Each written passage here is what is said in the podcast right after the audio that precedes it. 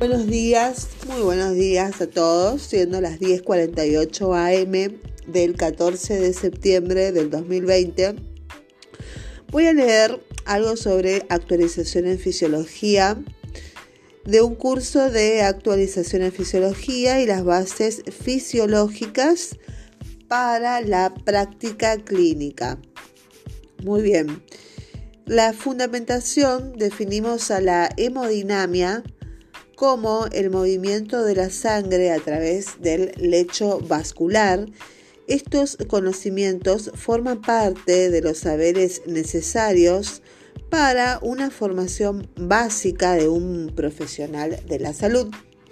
El aprendizaje de dichos contenidos permitirá a los alumnos aprender y comprender sobre la medición rutinaria de presiones, flujos y resistencias en las cámaras del corazón y lechos vasculares, dando lugar al análisis del compromiso hemodinámico en distintas condiciones. Con sus inicios en el siglo XV, la hemodinamia comenzó con la introducción de catéteres desde la arteria humeral hasta el corazón, aunque no se pudo comprobar si dicho catéter realmente penetró las cámaras cardíacas. Fue en el año 1912 cuando los doctores Fritz Weitschreder y Dr. Unger, Unger y el Dr. Love publicaron la experiencia de insertar catéteres desde las venas del codo hasta la vena cava.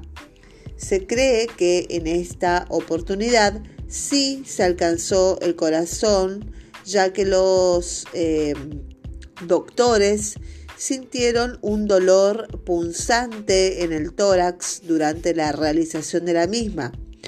A partir de esto, la hemodinamia evolucionó rápidamente hasta el advenimiento de la angioplastía, stents, pruebas para medir la reactividad vascular, intervenciones coronarias, tratamiento percutáneo de enfermedades congénitas, valvulares y estructurales, técnicas de imágenes intracardíacas e intravasculares, entre otros. Los objetivos son comprender las interrelaciones entre los determinantes de la hemodinamia, que son flujo, presión y resistencia.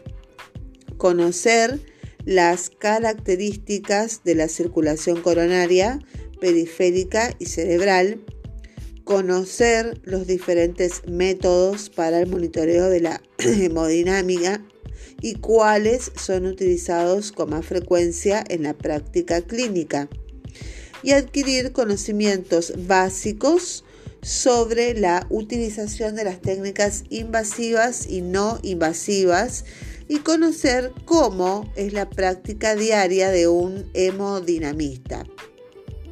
La metodología. Los alumnos deberán ingresar el material audiovisual disponible en la unidad hemodinamia. Allí encontrarán eh, tres clases en formato de video a cargo del doctor Coduti. El mismo material tiene contenidos teóricos y prácticos que posteriormente serán evaluados. Una vez que hayan visto el contenido audiovisual y recurrido a la bibliografía recomendada, tendrán que realizar un cuestionario que se llama hemodinamia disponible en la unidad correspondiente. El mismo estará abierto desde el martes 15 de septiembre hasta las 23.59 horas del domingo 20 de septiembre. La realización de dicho cuestionario es de carácter obligatorio para cumplir con los requisitos de la aprobación del curso. Con respecto a la evaluación, al, al finalizar la revisión del material, se dispondrá de un cuestionario virtual de evaluación con dos intentos que se encontrará disponible por siete días para corroborar si los estudiantes han podido comprender el tema y aprobar el módulo.